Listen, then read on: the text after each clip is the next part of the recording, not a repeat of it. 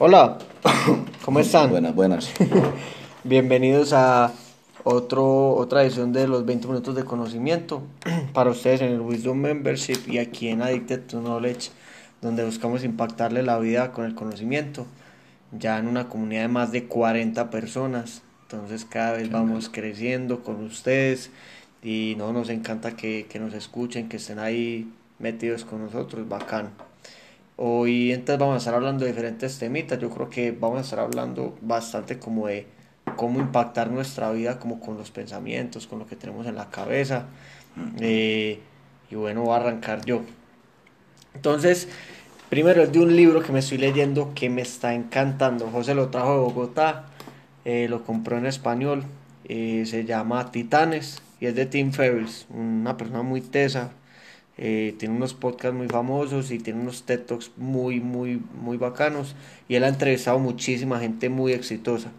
Entonces, eh, él al principio habla como una introducción, como que empieza a explicar cómo hizo el libro y todo. El libro en inglés se llama Tools of Titans, como las herramientas de los titanes. Y habla pues como de todo lo que le han dicho esas personas que han, que han entrevistado, que son muy exitosas, cosas que ellos usan que les sirve. Entonces los va dividiendo pues como entre personas. Pero realmente lo que más me gustó fue la introducción. Muchas veces la introducción de los libros son muy, muy bacanas. Realmente es de las únicas partes que yo nunca me salto, porque nosotros leemos como en desorden, si uno quisiera decirle, pero la introducción siempre es importante pues como para uno saber qué es lo que va a encontrar ahí en ese libro. Y él habla de que las personas exitosas tienen todos algo en común, muchos que se me junta mucho con algo que, que habla también Gran Cardone, que es alguien muy, muy, muy teso y pues que tiene mucho éxito en Estados Unidos, y es el absurdismo. Y es algo que José me ha hablado mucho desde hace un tiempo, porque José es muy soñador, yo soy muy aterrizado y entonces a mí me sirve mucho ese tipo de herramientas que tienen que ver como con, con lo contrario que uno piensa normalmente. Y el absurdismo es esas preguntas que uno se hace a uno mismo porque uno normalmente es como, bueno, ¿cómo puedo hacer para vender tres clientes este mes? ¿Cierto? Y Tim Ferriss dice que normalmente los, la gente exitosa es como, ¿cómo puedo vender 300 clientes este mes? Y ese tipo de preguntas, uno de una pensaría, o lo primero que me pasaba a mí era, uno se va a frustrar de una con ese tipo de preguntas, porque uno se va a preguntar algo que no es posible.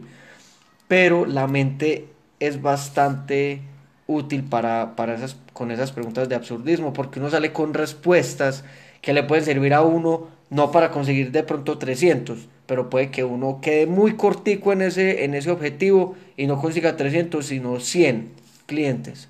Y al principio se estaba preguntando cómo pueda conseguir 3. Entonces son ese tipo de preguntas que hace que uno desde el principio de sus objetivos y desde el principio de sus curiosidades eh, empieza a pensar en grande y empieza a actuar en grande y empieza pues como a, tener aspiraciones grandes y, eso ayuda a una motivación y a uno superarse a uno mismo. Otro ejemplo que daban era alguien creo que se llama Peter Thiel, que es alguien muy importante de negocios en, en Estados Unidos también y él decía, eh, coja sus logros a 10 años, usted dice, en 10 años quiero comprarme una casa y dice, listo, coja ese objetivo a 10 años y pregúntese, ¿cómo puedo hacer para tener esos resultados, no en 10 años, sino en 6 meses? Entonces, ese, ese tema me pareció bien interesante, como invitarlos a que de pronto esta semanita ensayen eso. Cualquier pregunta que estén teniendo, como pues cualquier cosa que, que tengan en mente, pregúntense lo más absurdo. Por ejemplo, yo pensaba, eh, ah, es que no, no tengo plata para jugar voleibol todos los días entonces yo me pregunté, listo, ¿cómo jugar voleibol y ganar plata por jugar voleibol? Por ejemplo, son ese tipo de preguntas que lo hacen a uno, por lo menos salir con una idea de cómo jugar gratis. Entonces eso, eso me pareció bien, bien bacano. Y ya la segunda y la tercera las quiero juntar porque es algo que me ha servido mucho, porque yo soy alguien que me consumo mucho en el día a día. Yo soy alguien que me empiezo como a estresar y si tengo muchas tareas, y a medida que uno va empezando a tener como más, más éxito o como le va empezando a, ir mejor a uno, empiezan a salir más y más tareas y una tarea crea 10 tareas nuevas. Entonces, lo que le pasa mucho a los ejecutivos, y esto viene de un libro que me estoy leyendo que se llama Willpower, que en español es eh, Fuerza de Voluntad, y es el peso cognitivo, algo que también habla mucho Tai, que es cognitive load, porque a mí me pasa mucho que yo estoy haciendo una tarea, estoy en una reunión y no soy capaz de estar full en esa reunión, por más importante que sea, porque estoy pensando en las otras 30 tareas que tengo para hacer ese día. Entonces estoy tratando de salir de todo rápido y termino haciendo, digamos que no hago las 30, sino que hago 25 tareas, pero las hago todas a medias, las hago todas mal, en vez de las más importantes hacerlas bien y todo lo otro no importa. Entonces hablan mucho de varias cosas que, que, que se que se imponen con uno dejar de tener tanto peso cognitivo. Uno es los objetivos que se interponen entre unos y otros. Por ejemplo, yo tengo en mi cabeza que tengo que hacer deporte todos los días, pero yo tengo una creencia o un objetivo que es trabajar todos los días duro desde por la mañana hasta por la noche. O sea, yo eso es como algo con lo que yo tengo una creencia que yo tengo que hacer eso todos los días. Entonces eso se interpone entre entre mí y el deporte, porque para mí hacer una hora de deporte es un dolor de cabeza. Pues para mí hacer deporte es como menos tiempo para trabajar. Entonces ellos decían que cuando uno empieza con esa guerra, eso lo que hace es que uno primero se sienta mal por no hacer deporte. Entonces uno ah, es como que uno se empieza a dar duro y eso como que eso genera como, como una depresión, no necesariamente depresión, depresión, pero uno se baja, pues como que le baja la autoestima. Y dos, uno empieza a procrastinar mucho. Entonces dice, no, no, hoy no va a hacer deporte, sino mañana. O se siente mal por no hacer deporte, entonces el trabajo también se, empieza a afectar por eso, porque uno dice, no, no he hecho deporte, entonces eh, tengo pereza porque no fui capaz. Pues como que eso empieza a afectar toda la vida de uno. Entonces ellos le recomiendan a uno que uno empiece como a buscar alinear esos, esos, esas cosas y de pronto puede ayudar el absurdismo, como cómo puedo hacer para hacer deporte sin sentirme mal, sino sentirme mejor.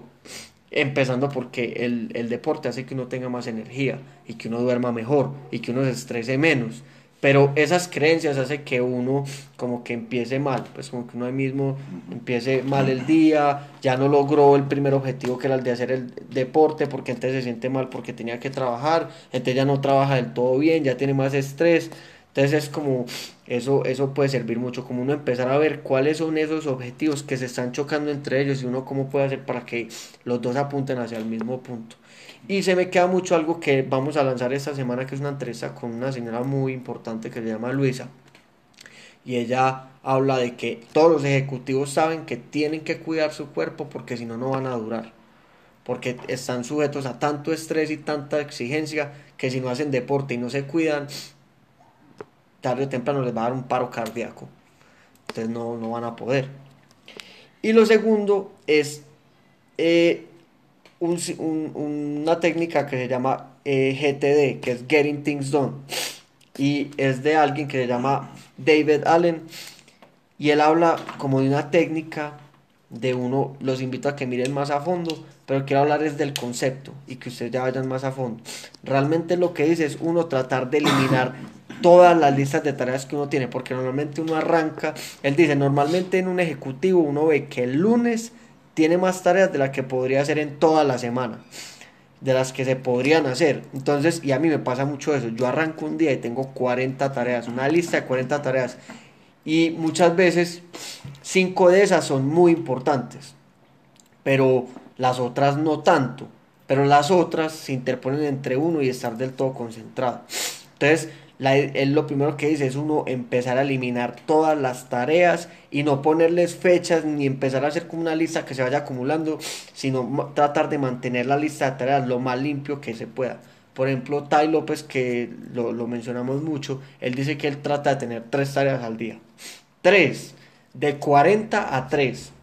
Es, es, porque él habla mucho del peso cognitivo. Y hay una técnica también muy, muy buena para eso y es la regla de los dos minutos, que hay muchas tareas que uno tiene en la lista y que uno no ha hecho, pero que se demora menos de dos minutos. Y él dice, todas las tareas que tenga de menos de dos minutos, hágala ya, ya. O sea, acabe con eso porque es peor que usted se ponga a decir, no, es que es más importante que haga este pago en el banco, que me demoro 30 minutos, y esto de mandar este email lo mando después que se demora dos, y mientras ustedes están haciendo todo lo del banco, están estresados. Tengo que mandar este email, tengo que hacer esto, o madre. Entonces uno puede eliminar las tareas, las puede delegar, o las puede eliminar, o las puede simplemente posponer. Decir, después las hago. En este momento no. Y, y eso va a ayudar a ese peso cognitivo. Entonces, bueno, eso es, eso es lo que tengo yo para, para brindarles hoy. Qué melo. Bueno, eh, yo acá tengo otros conocimientos. Estoy un poquito ronco y de pronto voy a sonar raro, para que sepan.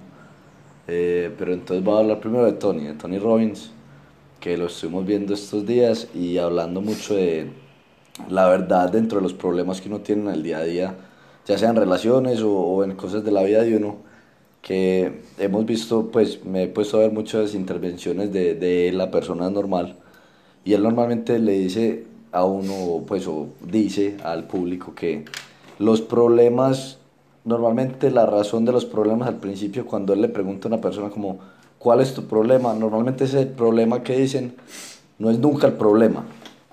Normalmente los problemas van mucho más a fondo y él acá dice, se van a una cosa que él lo llama las seis necesidades del ser humano, que son seis necesidades que el ser humano cumple sea como sea, ¿cierto? O sea, las cumplimos, bien o mal. O sea, ¿qué es bien o mal? Es que cuando la cumplo estoy feliz y estoy bien, pero si, si no la puedo cumplir así, la voy a cumplir aunque esté bravo y puto. Entonces, él habla mucho de estas seis necesidades que se las voy a explicar acá para que sepan un poquito sobre qué los mueve y de pronto qué problemas o ahorita les, les explico un poquito de eso. Bueno, todas las seis, las seis necesidades del, del, ser humano son, la primera es certeza, que es seguridad, es estar tranquilo con lo que hay, pues que estamos seguros, ¿cierto? La segunda es variedad, porque qué pereza tener certeza de todo, ¿cierto? Nosotros no podemos, qué pereza uno saber todo, todo lo que va a pasar en el día.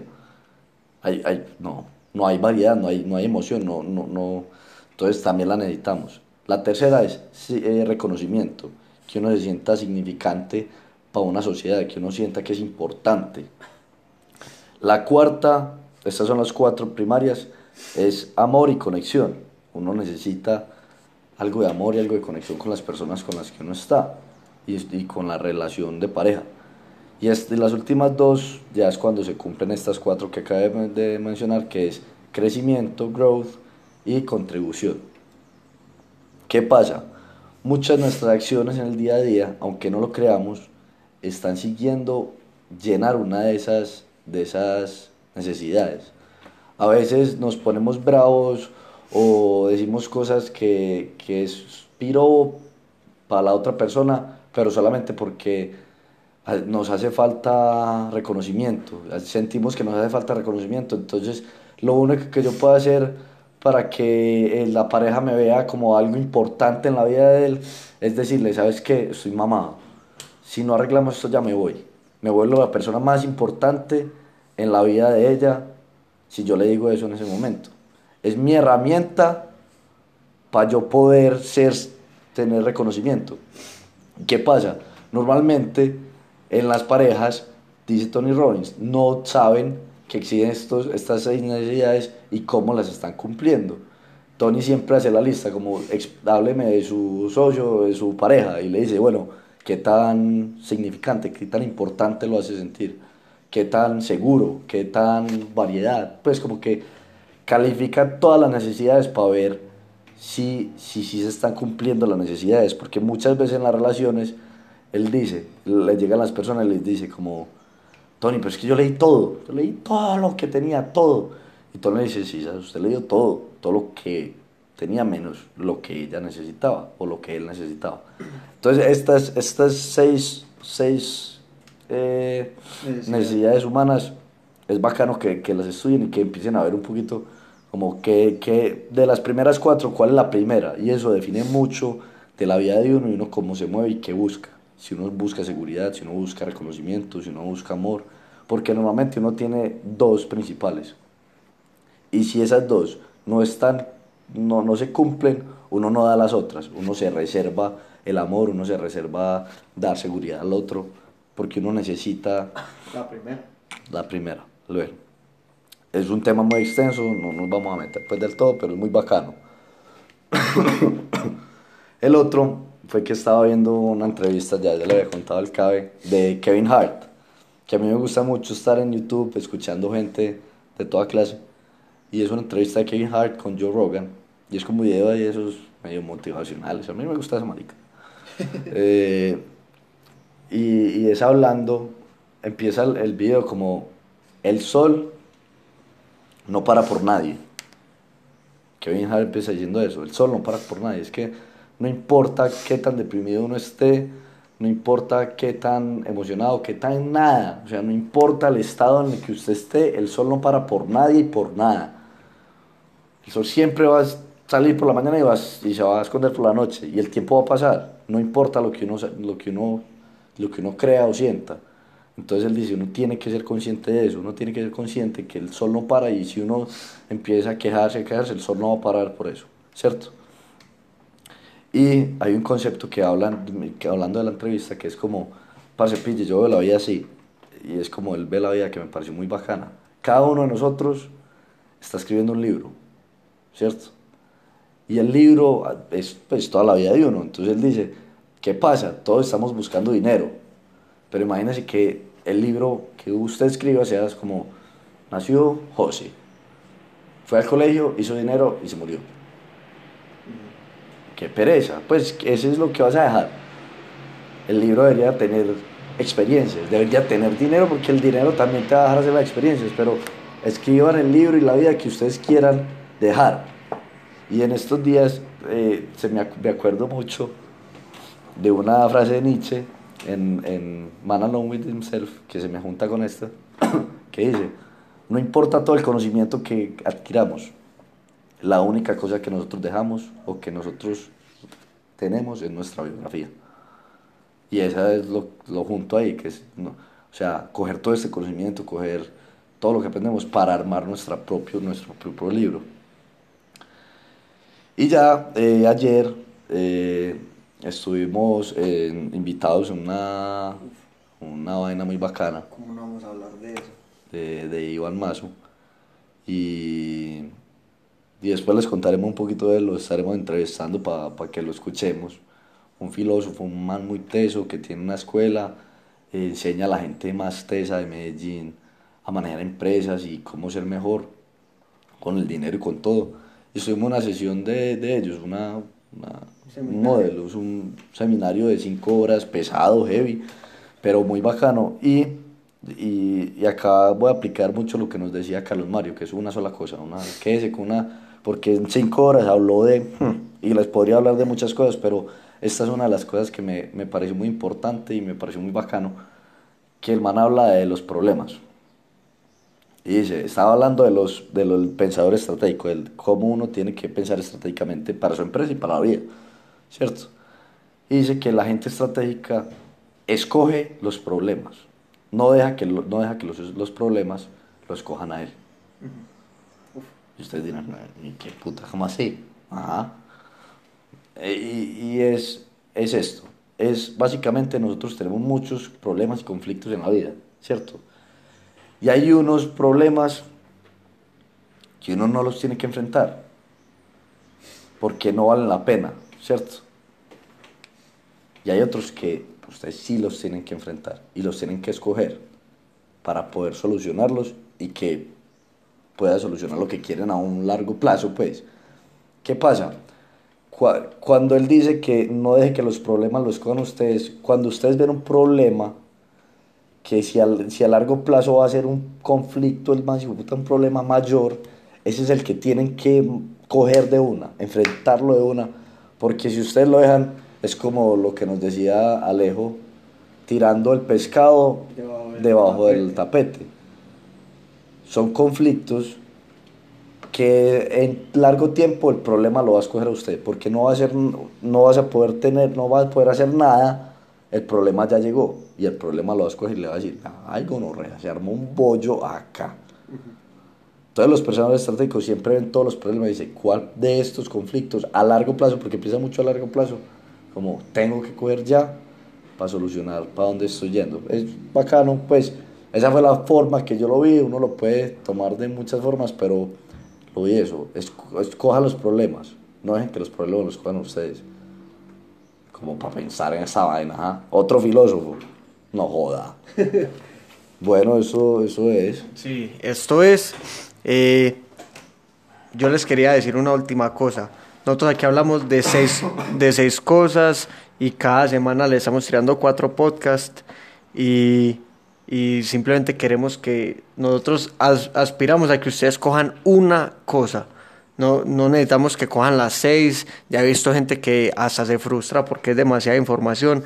Yo los invito es cojan una cosa y esa cosa para que aprendan mucho más cuéntenle a alguien, cuéntenle a alguien que le pueda servir o que el que, usted, el, que ustedes quieran, compártanle uno de estos conocimientos para que ustedes lo retengan muchísimo más. El que más les haya sonado y el que más les siga sonando de ahora en adelante en los podcasts que vienen. Entonces, bueno, no, esperamos verlos en un próximo podcast y hasta luego. Hasta luego.